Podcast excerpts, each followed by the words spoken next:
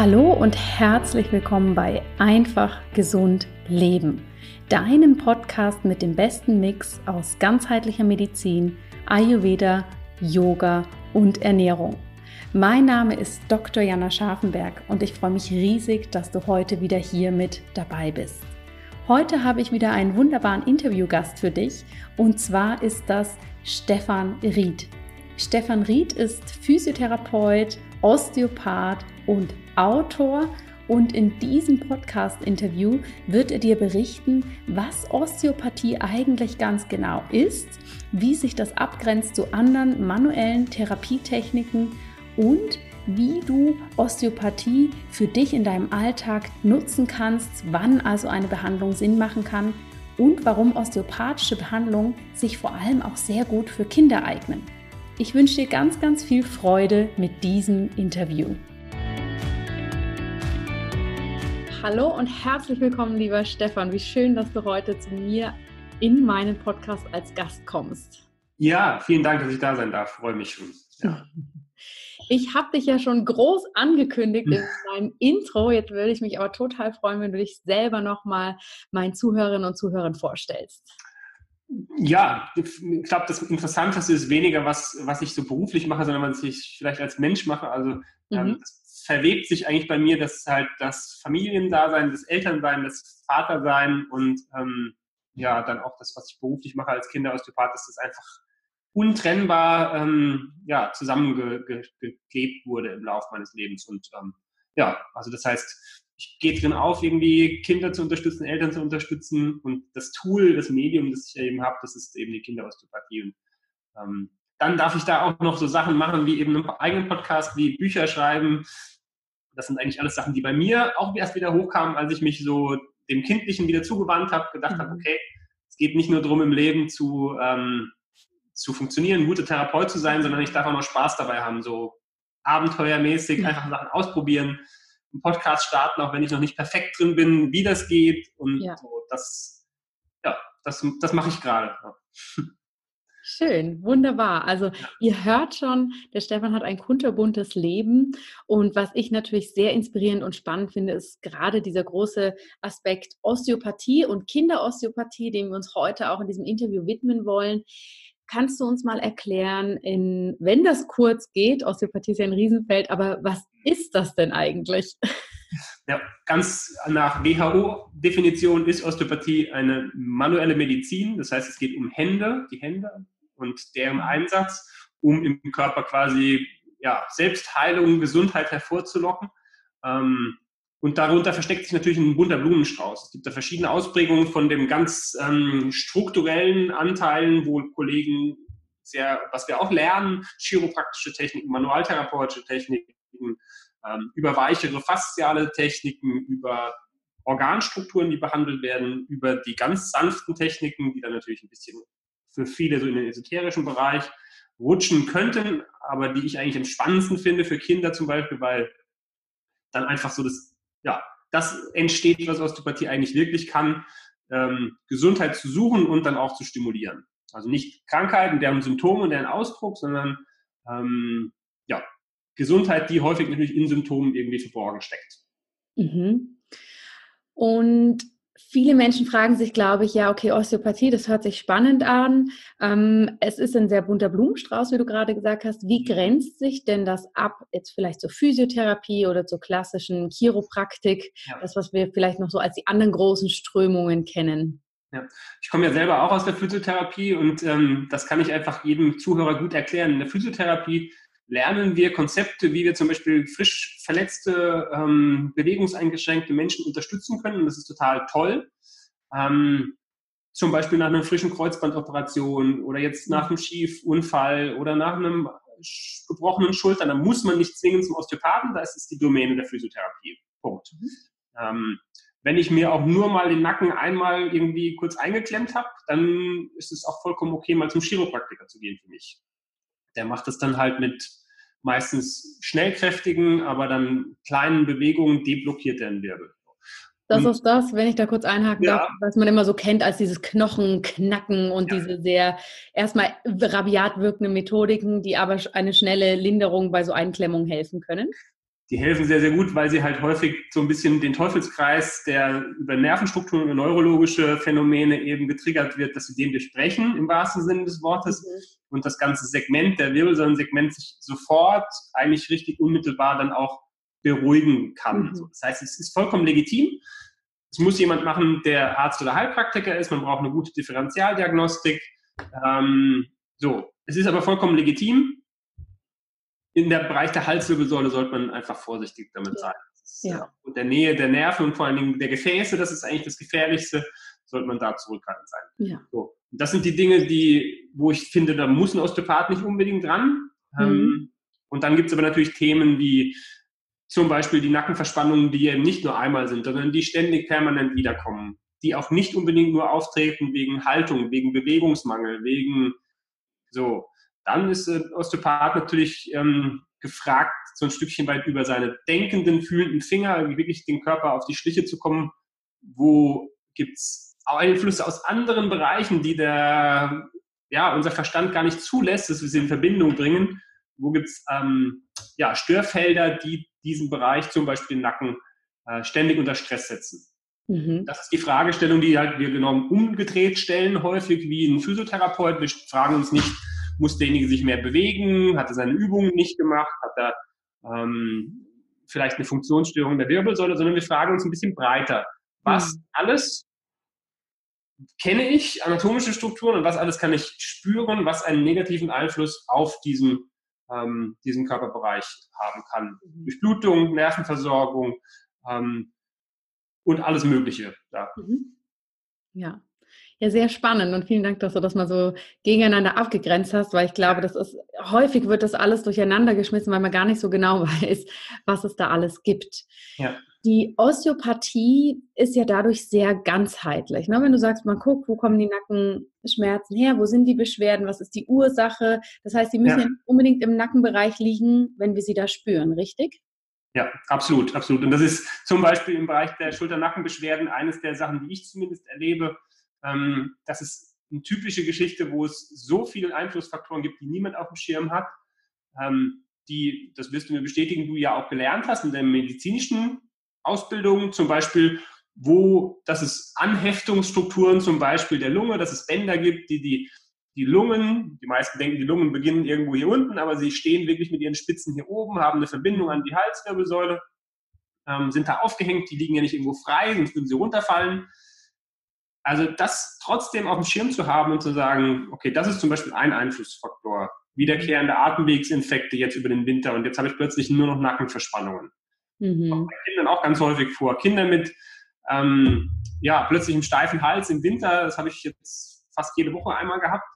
Ähm, das hat selten mechanische Ursachen, sondern es sind Erkältungsphänomene, angeschwollene Lymphknoten, ähm, alles Möglichen, mhm. das in Beziehung zu setzen, aber natürlich auch dann bestätigen zu können über seine, seine Tastfähigkeit, das ist einfach der, der Bereich, der meistens ähm, für die meisten einfach dann nicht nachvollziehbar ist, weil das kann ich niemandem zeigen. Das kann ja. ich das kann ich ja nicht, das sieht man auch nicht. Also, ja. Ja, Absolut, absolut. Ich mag mich auch noch erinnern, als ich das erste Mal in der Osteopathie war und meine wunderbare Osteopathin gesagt hat, oh, bei den Nackenverspannungen, da merke ich, das hängt mit der Leber zusammen. Da hm. dachte ich wirklich so, hä? Wie soll das zusammenhängen? Und habe mich dann wirklich mit ihr hingesetzt und mir das anatomisch mhm. aufzeigen lassen. Und dann war das total logisch. Ja. ja. Das sind natürlich einfach nur die Verbindungen, die wir erstmal gar nicht herstellen, weil das so feine Strukturen sind und innerlich alles so ineinander verwoben, dass wir das vielleicht erstmal gar nicht so ganz klar sehen können, wie, ah, okay, da bin ich draufgefallen, deshalb ist da jetzt der blaue Fleck, deshalb ist da der Schmerz. Ja, ja. Und gerade wenn man vielleicht selber aus dem medizinischen Bereich kommt, und das erlebe ich schon häufiger auch, man ist darauf trainiert, natürlich immer sehr lokal an dieser Stelle danach zu verhandeln. Das ist auch vollkommen legitim. Ja. Das muss auch so sein. Wir brauchen diese Diagnostik.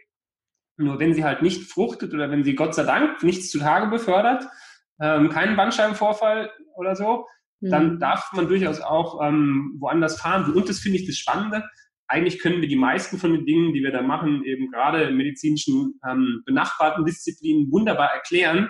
Mhm. Das habe ich ganz oft erlebt, wenn die Ärzte, mit denen ich in Kontakt bin, sich mal darauf eingelassen haben ja. ähm, und gesagt haben, ich gesagt, okay, quetscht mich aus, fühl mir auf den Zahn und dann ist es auch, dann ist irgendwann auch okay, dann verstehen die auch, äh, okay, Es ist nicht nur ähm, diese denkenden, fühlenden Finger, das ist eben ein Teil, der ist vielleicht ein bisschen spooky, aber es gibt auch diesen Teil, der ganz, ganz, ganz nah an der Schulmedizin dran ist. Mhm, mhm. Absolut. Was ich noch äh, sehr spannend finde bei der Osteopathie, es geht um viele verschiedene Strukturen, die ineinander übergehen, die miteinander in Kommunikation stehen. Und mhm. da kommt bei mir im Kopf natürlich gleich so dieses große Wort Faszien und Bindegewebe hoch.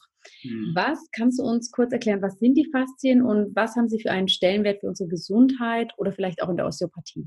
Ja, also ich würde tatsächlich noch ein Stückchen zurückgehen, im Prinzip zu sagen, Osteopathen schauen sich tatsächlich noch ein Stück weiter zurückgehend über die Embryologie an auch was der meisten Schulmediziner gelernt haben. Wo entsteht das? Was ist alles sozusagen die, die Ursuppe, die Grundflüssigkeit? Wie differenziert sich das aus ähm, in der embryologischen Entwicklung und wo entsteht das? Nur dann macht es Sinn, nur dann kann ich quasi verstehen, was machen Faszien. Das heißt, dann kann ich verstehen, okay, Faszien haben eigentlich, denkt man, gar nicht so einen direkten Bezug, aber sie sind in Bezug zu Muskeln. Sie haben teilweise auch kontraktile Phasen, sie können sich zusammenziehen, sie verbinden zwar, und, und trennen, aber sie sind nicht eben so eine reine äh, Hüllschicht, wie wir das beim Fleisch bearbeiten, keine mhm. Ahnung, beim Hühnchen, das, das Weiße, was wir wegschneiden.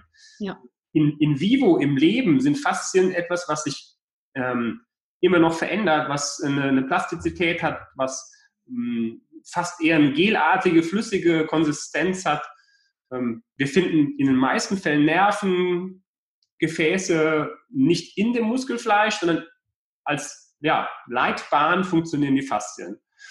Und das Neueste, was wir wissen, ist, dass äh, eben ganz, ganz viele der ähm, sogenannten Rezeptoren, der Proprozeptoren, unter anderem nicht nur in den Gelenken sind, also so die Idee, wie bewegt mein Körper im Raum, wo bewege ich mich, in welcher Geschwindigkeit, kommt nicht nur aus den Gelenken, sondern kommt unter anderem auch aus den Faszien. Also es mhm. ist eine riesengroße Substanz, die entsteht aus der sozusagen aus einem flüssigen, gelartigen Bereich. Und schön ist es eben, wenn wir, ähm, wenn wir da so bleiben. Also wenn wir als Menschen, ähm, ähnlich wie Kinder, nicht immer steifer werden, sondern wenn wir so ein bisschen an dieser ursprünglich gedachten Art fließend, flüssig ähm, dranbleiben, dann mhm. bleibt Bewegung erhalten und dann bleibt auch ähm, ja, Nerven.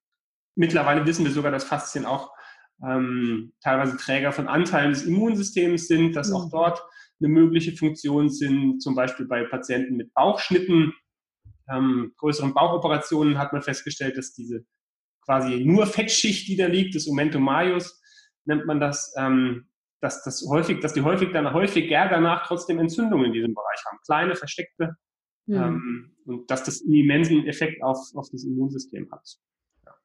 Ja, spannend. Also ein riesiges Feld für sich, ja. die Faszien. Und ja. du hast ja gerade schon äh, erwähnt, dass du vor allem mit Kindern arbeitest. Ja. Und hier würde mich zum einen interessieren, was hat dich persönlich dazu gebracht, in die Kinderosteopathie zu gehen? Mhm. Und warum ist Osteopathie gerade für Kinder so was Wertvolles? Ja, ich bin selber so ein bisschen da äh, vom Leben reingezwungen worden. Ich hätte mir vor, vor zehn Jahren nicht äh, denken können, dass ich hauptsächlich mit Kindern arbeite, weil das tatsächlich erstens super anspruchsvoll ist, super die mhm. Königsdisziplin, zweitens richtig anstrengend, vor allen Dingen ähm, mit den Eltern. Das heißt nicht despektierlich sein, aber es ist einfach so, ähm, in der Behandlungssituation hat man einfach mehrere Personen gleichzeitig im Raum. Man hat immer ein System, was man behandelt. Man muss den Einfluss der Eltern wissen, das Kind. So. Und ähm, ich wurde da reingezogen einfach durch die, durch die Geburt meines Sohnes, wo, wo ich ein Stückchen weit so dieses klassische ähm, symptombezogene einfach loslassen musste, weil das hat da keinen Platz gehabt. Also ähm, ich war einfach ohnmächtig und konnte nichts tun. Mein Sohn hat ein paar Operationen schon hinter sich gehabt, mhm. relativ frühzeitig. Und ähm, das war für mich, wo ich dachte immer so, du kannst, du kannst so viel machen, du kannst so viel tun. Ähm, das war der Auslöser. Und dann wollte ich irgendwie tiefer forschen und ähm, ja, gucken, da kann man Gesundheit noch stimulieren.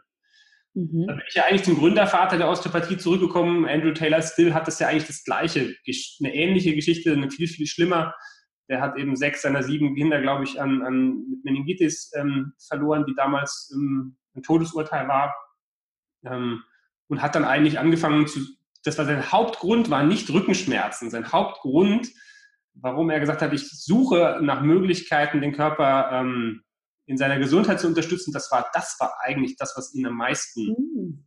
ähm, angetrieben hat, meiner, meiner Meinung nach. Ähm, mhm. Ja, also so die verwundeten Heiler, nenne ich das mal, die, die sind natürlich irgendwo, das gibt dann einen tiefen Punkt, wunden Punkt bei dir, wo du halt einfach angetrieben wirst. Mhm. Und ähm, warum das für Kinder besonders ähm, schön ist, ist, dass äh, der, der, der zweite ähm, Gründervater der Osteopathie, der Sutherland, hat es gesagt, so wie der Zweig gebogen ist, so wächst der Baum. Mhm man kann eben sehr frühzeitig Dinge, die sich noch nicht im physischen manifestiert haben, die noch nicht, so wie bei dir jetzt auch, deine, deine Leberproblematik in Anführungszeichen mit dem Nacken, die hat ja keine schulmedizinische Relevanz. Da keine Blutwerte wahrscheinlich, die irgendwie auffällig sind, keine Fettleber bei dir. So. Ähm, und das ist das Ähnliche bei Kindern, sind meistens schon Bewegungsverluste. Das ist unser tiefer Glaube in der Osteopathie, dass Bewegungsverluste auch in ja, Schädelknochen, in Organstrukturen, die zum Beispiel durch den Geburtsprozess nicht ihre volle Beweglichkeit wiedererlangen konnten, dass die später manchmal im Wachstum ähm, sich dann zu Problemen manifestieren können. Mhm. Und äh, gerade was den Schädel angeht, glaube ich, ist es jedem einsichtig, denn das ist ja der Container eigentlich nur im Geburtsprozess für, ähm, für den wertvollen Inhalt für das Gehirn. Und ähm, mhm. das ist der Grund. Erstens, man kann sehr frühzeitig Dinge abfangen, bevor sie sich manifestieren. Ähm, und zweitens, die Art, so wie wir das beschrieben haben, so dieses ganz sanfte ist für Kinder zudem noch etwas, wo sie, ähm, wo, wo ich finde, dass es häufig ein möglicher Platz ist, einer der wenigen Treffpunkte, wo Kinder sich auch erstmal so angenommen fühlen können, wie sie wirklich sind. Ähm, wenn wir Osteopathie so betreiben, dann ist es wirklich so, dass gerade die ganzen Kinder, die wir heutzutage haben, mit Aufmerksamkeitsstörung, Hyperaktivität, ähm, ja, was auch immer wir es nennen wollen, dass sie zum ersten Mal, es gibt auch gute Psychotherapeuten, keine Frage, aber über den Körper ist für Kinder natürlich ganz, ganz toll, mhm. so, dass sie einfach spüren, äh, an mir ist alles richtig, es ist perfekt und es braucht nur eine kleine Hilfe und dann ist der, der, die Werkseinstellung sozusagen wiederhergestellt. Ja, ja. Und eben, wie du sagst, ne, es ist etwas Sanftes, das heißt, es ist nicht ähm, ich sehe das jetzt gerade bei meiner zweijährigen Tochter. Mein Mann hat erzählt, er war letzte Woche mit ihr beim Kinderarzt und sie wusste sofort, dass er sie das letzte Mal gepiekst hatte, ganz mhm. gemeinerweise. Ja. da war natürlich gleich ein großer Vorbehalt da. und das ist natürlich schön, wenn, wenn Kinder da lernen in der Osteopathie, ah, okay, das ist jetzt ein ganz sanfter Umgang und ne, man kann da sehr in den Körper reinkommen und da solche Blockaden auflösen. Ja. Ja. Empfiehlst du denn osteopathische Behandlung für Kinder eher präventiv, das heißt, dass jedes Kind regelmäßig gehen sollte. Das ist ja etwas, was wir vor allem nach der Geburt hören, dass sehr viel empfohlen wird, am besten gleich mit dem ähm, Baby dann zum Osteopathen zu gehen? Oder sagst du, das ist tatsächlich eigentlich eher etwas, wenn man ne, merkt, oh, Kind geht es irgendwie nicht gut in der Bewegung oder seelisch, dass man das dann anschauen lassen sollte? Ja, ich muss immer sagen, ganz ehrlich, ich sehe natürlich meine Filterblase und meine Filterblase ist in meiner Praxis kommen eben die meisten Kinder, wo die Eltern, wo es schon noch Historie gibt, schon mit, mit äh, Schwangerschaft, stressbelastet, Geburt und so weiter. Also generell möchte ich nicht, dass es zum Lifestyle-Produkt wird Osteopathie bei Kindern, ja. dass wir neben Kinder-Yoga, neben Babymassage, neben was alles Schönes, aber dass wir denken, wir Kinder, ohne das geht es nicht mehr. Das hm. sollte nicht, der Eindruck sollte nicht entstehen. Ähm, trotzdem finde ich, dass es sinnvoll sein kann. Es gibt so gewisse Schnittstellen, so gewisse Meilensteine der Entwicklung in einem Kind, so der große Brainspurt zum dritten, vierten Monat, wenn das Kind also von Anfang bis dahin immer noch nur eine Seite ähm, zum Beispiel wahrnimmt, immer noch in der C-Kurve liegt, ähm, immer noch viel schreit, immer noch viel Koliken hat, dann ist das natürlich ein guter Zeitraum. Mhm. Dann kommt später nochmal so um den achten Monat herum ein interessanter Zeitraum, wo ähm, die beiden Großhirnhemisphären am liebsten gerne besser miteinander kommunizieren sollten über einen Verbindungsteil, das ermöglicht dann später Krabbeln, es ermöglicht äh, stabiles Laufen, Gleichgewicht. Ähm, übrigens später für Lernen und Rechnen auch interessant. Das ist ein möglicher Schnittstelle und dann halt so. Also es gibt verschiedene Meilensteine, an denen, glaube ich, finde ich sinnvoll, wenn Eltern sich fragen, ähm, in einer ruhigen Stunde, ohne sich zu, ohne die Kinder zu vergleichen mit anderen, ähm, habe ich das Gefühl, mein Kind macht alles mühelos und entspannt, so wie das ne, von, von alleine schafft das mhm. oder es hakt irgendwo und ich habe häufig das Gefühl, es würde gern mehr können, als es kann. Ähm, es hat sie ständig irritiert und ähm, so. Mhm. Ja, ja, es macht total Sinn, weil dann kommt häufig eine Zeit zwischen anderthalb oder zwischen einem und drei Jahren, wo es auch schwierig ist, Kinder in irgendeiner Form natürlich davon zu überzeugen, dass das sinnvoll ist. Wenn Kinder einen Leidensdruck haben, also auch die ein, anderthalb, zweijährigen, dann lassen sie sich bei mir natürlich auch anders als die kleinen Säuglinge dann nicht im Liegen, sondern auf dem Schoß der Eltern behandeln. Ja. Wenn es dann aber etwas ist, zum Beispiel das Thema Schlafen, und die Eltern kommen mit einem anderthalb oder zweijährigen, ist klar, dass das Kind wahrscheinlich keinen Bock drauf hat, weil für das Kind ist es kein Problem. So der Leidensdruck des Schlafens ist meistens bei den Eltern dann. Ja, ja. Von daher, es gibt, es gibt Gründe dafür zu sagen, ja, überhalb, sagen wir, unter so sechs bis acht Monaten macht es Sinn, mal so ein Checkup machen zu lassen. Ähm, und aber ansonsten bitte ähm, ja nicht das Gefühl haben, man muss jetzt eine Abhängigkeit ein Kind ständig nur von, ähm, von Osteopathie eben ja, checken lassen. Und für die großen, größeren Kinder gilt, wenn, ähm, wenn sie zum Beispiel Sportarten machen oder andere belastende Sachen, die, die eben auch mechanisch sein können, Stürze vom Pferd, Fußball spielen ist eine Kontaktsportart, ähm, dann macht das da schon präventiv Sinn, so einmal im Jahr gucken zu lassen, mhm. gibt es da irgendwas so. Ja, okay. Spannend. Ja, hm. ich finde besonders wichtig den Punkt, den du eben sagst, ne, dass man mhm. wirklich schaut bei seinem Kind, was ist da jetzt gerade los und wie ist es so ne, in seiner eigenen Entwicklung und nicht, das Nachbarskind kann schon laufen und das andere Kind kann schon rechnen, das, das spielt überhaupt keine Rolle, sondern eher passt es so, wie ich es von meinem Kind kenne, von der bisherigen Entwicklung und eben, was, was will das Kind eigentlich? Und das ist wichtig eben zu verstehen bei der motorischen Entwicklung zum Beispiel, dass man sagt, es geht nicht darum, wann das gemacht wird, sondern interessant ist immer zu schauen, ob das aufeinander logischerweise aufbaut. Ja. Ähm, lieber laufen die Kinder viel später, als die meisten Eltern sich das wünschen, ehrlich gesagt für mich. Und lieber sind sie lange und vorher intensiv gekrabbelt, zum Beispiel. Ähm, und die Range zum Laufen geht von 8 bis 18 Monaten und alles ist normal. Und Ganz äh, genau. Kind macht es zu seinem Zeitpunkt, also es ist nicht, ja, die ja. zwei Fragen sollte man sich auf jeden Fall sparen. In jedem, äh, jeder Elterngruppe ähm, ist es für mich ein Horror zu sagen, die zwei Fragen läuft es schon und schläft schon durch. Also diese zwei Sachen, ähm, ja, universale Antwort für dieses Gespräch stehe ich nicht zur Verfügung.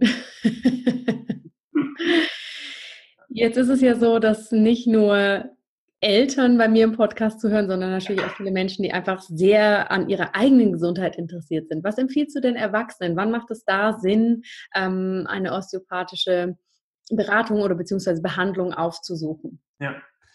Also ich glaube, bei dem heutigen Lebensstil, den die meisten Menschen pflegen, auch gerade die interessiert sind an eben für solche Themen, Podcasts, Gesundheit, Persönlichkeitsentwicklung, Osteopathie, kann, ähm, hat einen unglaublichen Effekt, ähm, was man nicht glaubt, einen unglaublichen Effekt auf vor allen Dingen den Anteil unseres Nervensystems, der ständig für unsere Angriff- oder Fluchtmechanismus zuständig ist. Mhm. Ähm, das ist einfach meine persönliche Erfahrung, dass Menschen teilweise eben von der Behandlungsbank aufstehen und oder kurz ja, wieder auftauchen und auch das Gefühl hatten, sie sind, ähm, wenn dieser ständige Stress, dieser ständige Angriff- oder Fluchtmodus mal wegfällt, kommen Menschen automatisch in Verbindung mit dem, was Laura Marlina Seiler vielleicht das Higher Self nennen würde oder keine Ahnung, ähm, was, wie auch immer wir es nennen wollen. Also das ist eine Schicht, die viele Menschen mit sich rumtragen. Und ähm, in der Osteopathie gibt es eine ganz schöne, gibt es ganz schöne Möglichkeiten, diesen Teil mal wegzunehmen und dann guckt man einfach, was, mhm. was ist das, ähm, das Originalplan, was ist die Originalidee. Und das kann dann einen Effekt haben auf besseren Schlaf, es kann einen Effekt haben auf ähm, ja, alles, was vegetativ ist, Schlaf, Appetit, ähm, generell wissen wir, dieser Anteil des Nervensystems ist auch zuständig für Heilung, für, für Entzündungsverbesserung ähm, der Vagusnervs, der größte Heilungsnerv quasi. Ähm, und da kann man wirklich manuell schön in Kontakt mitgehen. Und das geht, ähm, das würde ich nur den Zuhörern und Zuhörerinnen natürlich empfehlen, ähm, denn die meisten, die hier zuhören, werden eine gewisse Feinfühligkeit haben das tatsächlich abzuklären. Wenn man zum Osteopathen geht, dann ist es vollkommen legitim heutzutage ähm, zu gucken, dass es, dass man selber mitbestimmt, auf welche Art möchte ich gerne angefasst werden. Ja, ja. Das, ähm, die Range ist trotzdem natürlich sehr groß und es ist vollkommen legitim, wenn jemand jetzt gestürzt ist, auch mal eine chiropraktische, manualtherapeutische Technik zu verwenden. Aber immer mit dem Einverständnis des Patienten. Und wenn der Patient von vornherein sagt, mir fehlt eigentlich nichts groß, ähm, sondern ich möchte hier einfach nur mal schauen, geht mein Körper, macht mein Körper alle Selbstreparaturprozesse von alleine, dann geht das auf eine ganz, ganz sanfte und ganz ähm, ja, minimalinvasive äh, Art eigentlich. Ja, sehr gut, schön. Ja. Jetzt ist es ja so, dass du in Anführungsstrichen nicht nur Osteopath bist, sondern was ich ja bei dir unglaublich spannend finde, mhm. du führst deine eigene Praxis, du hast einen eigenen Podcast, ja. du bist auch als Autor tätig. Mhm. Das heißt, ähm, jetzt habe ich wahrscheinlich noch ganz viele andere Dinge, die du machst, vergessen. Aber mich würde interessieren, Stefan, wie, welche Aspekte, welche beruflichen Aspekte bringst du da zusammen und wie bringst du das auch alles unter einen Hut? ähm, es ist tatsächlich so ein Stückchen weit ein innerer Antrieb. Also das Ganze ist tatsächlich die Zündung dafür, kam eben erst so vor zehn Jahren mit meinen Kindern. Vorher war ich auch zufrieden, ein Stückchen mit, mit Praxis und so weiter. Ähm, aber da kommen die zwei Sachen zusammen. Das Inhaltliche, dass ich finde, dass mehr Leute über diese ganzen Dinge, die die Osteopathie sehr lang so für sich ähm, zurückgehalten hat oder teilweise in einer Art nur kommuniziert hat, die kein Mensch verstanden hat, dass das mehr Leute wissen. Mhm. Das ist einfach das ist an der Zeit, dass mehr Leute da dann Selbstverantwortung übernehmen können. Das treibt mich an. Ähm, und dann eben dieses Thema Kinder vor allen Dingen, dass das, ähm, weil ich weiß, wie, wie sehr das ähm, ja, Leben verändern kann. Und auch ähm, neben all dem habe ich ja sogar mal kurz eine Ab Abstecher in schamanische Bereiche gemacht. Mhm.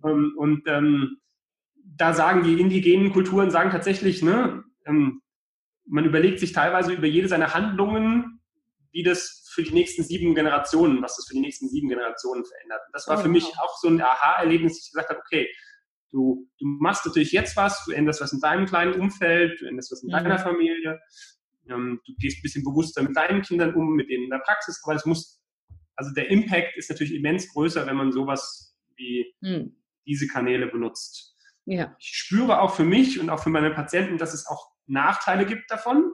Das wissen wir beide. Ähm, dass, dass das natürlich auch unseren Lebensrhythmus verändert, aber die positiven Aspekte benutze ich gerne dafür. Mhm. Und ähm, ja, das, das mit den Kindern hat mich halt in den Bereich gebracht, was ich am Anfang sagte, dass äh, ich früher super gerne schon vor Gruppen gesprochen habe, dass ich super gerne äh, geschrieben habe, mich auf eine andere Art ausgedrückt habe, außer nur in der, in der Behandlung. Mhm. Und dann habe ich einfach gesagt, okay, das, das ist meins und ähm, es wird wahrscheinlich welche geben, die finden das blöd, gerade in meinem Kollegenkreis, in Osteopathen, aber ich muss halt raus. So. Ja. Und ähm, unter den Hut kriege ich das natürlich schon so, dass ähm, unser Leben auch ziemlich getaktet ist. ähm, ich gewisse Routinen auch mir für meinen Arbeitsalltag angewöhnt habe, wo ich nicht um, um ähm, ja, es geht nicht um Selbstoptimierung, aber ich habe erlebt, dass wenn ich, dass, dass mir mehr Energie bleibt, wenn gewisse Dinge einfach routinemäßig ablaufen. So. Essen, Meditieren, Sport.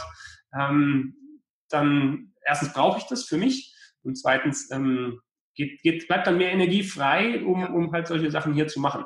Ja, weil das Gehirn ist ja energiesparend und wenn ich weiß, okay, Frühstück ist immer gleich, dann mhm. Meditation, Zeitpunkt ist immer gleich, Aufstehzeit gleich, dann ja. bleibt da mehr Zeit. Aber das war notwendig, so innerhalb der letzten drei, zwei, drei Jahre, das auch nochmal ähm, auch anzupassen. Ohne mhm. das wird es nicht gehen und ohne ähm, auch Ressourcen aufzubauen, Sport speziell bei mir, wird es nicht gehen. Ja, absolut. Und ich glaube, das, was du sagst, das ist ganz wichtig, ne? dass mhm. jede Entscheidung, vor allem wenn wir, je unsicherer wir mit dieser sind, kostet uns einfach wahnsinnig viel Energie. Ja. Mein, ich, ich, sehe das bei meinen Klienten ganz viel, manchmal natürlich auch bei mir selber. Dieses, mhm. wie lange wir überlegen, soll ich jetzt joggen gehen oder nicht? In der Zeit wären wir fast schon eine Runde gelaufen. Ja. Von dem her ist es gut, wenn man das natürlich dann so für sich ähm, einbaut. Ja. Absolut. Was sind denn, wie hältst du dich selber gesund? Du hast jetzt gerade schon gesagt, Sport und Meditation sind wichtige Dinge. Was sind so deine Essential im Alltag, die du brauchst? Mhm. Ähm, ja, also ich habe tatsächlich, wir haben ja schon über das, was du machst, unter anderem gesprochen. Ich habe da ganz viele Teile auch schon früher schon aus der Ayurveda mir rausgeholt. Zum Beispiel sowas wie das warme Frühstück ist für mich ähm, super, das merke ich, wenn das wegfällt, dann, ähm, dann fehlt mir was, also das brauche ich definitiv. Ähm, ja, also wie gesagt, ich habe ein Morgenritual, in dem ich halt wirklich morgens die ersten 20 Minuten des Tages, ich nenne es noch nicht mal meditieren, also es ist einfach Stille. So. Mhm. Ähm, mhm. dadurch, dass ich ein Mensch bin, der unglaublich, wie du so gesagt hast, viele Sachen gerne und gut machen würde, würde der Verstand immer weiter plappern. ähm, das ist mir wichtig, dann die morgendliche ähm, ja, Meditation, dann das Sporten. Ähm, beim Essen ist es so, dass ich ähm, gemerkt habe für mich bei der Ernährung, dass, äh, dass ich ganz ähm, irgendwo ein Stückchen weit sehr stark hier in, in diesem ähm, Kulturkreis verwurzelt bin. Also äh, ich für mich habe zum Beispiel einige Bereiche in der Hildegard-Medizin für mich entdeckt, dass sie, mhm. dass sie äh, für mich passen.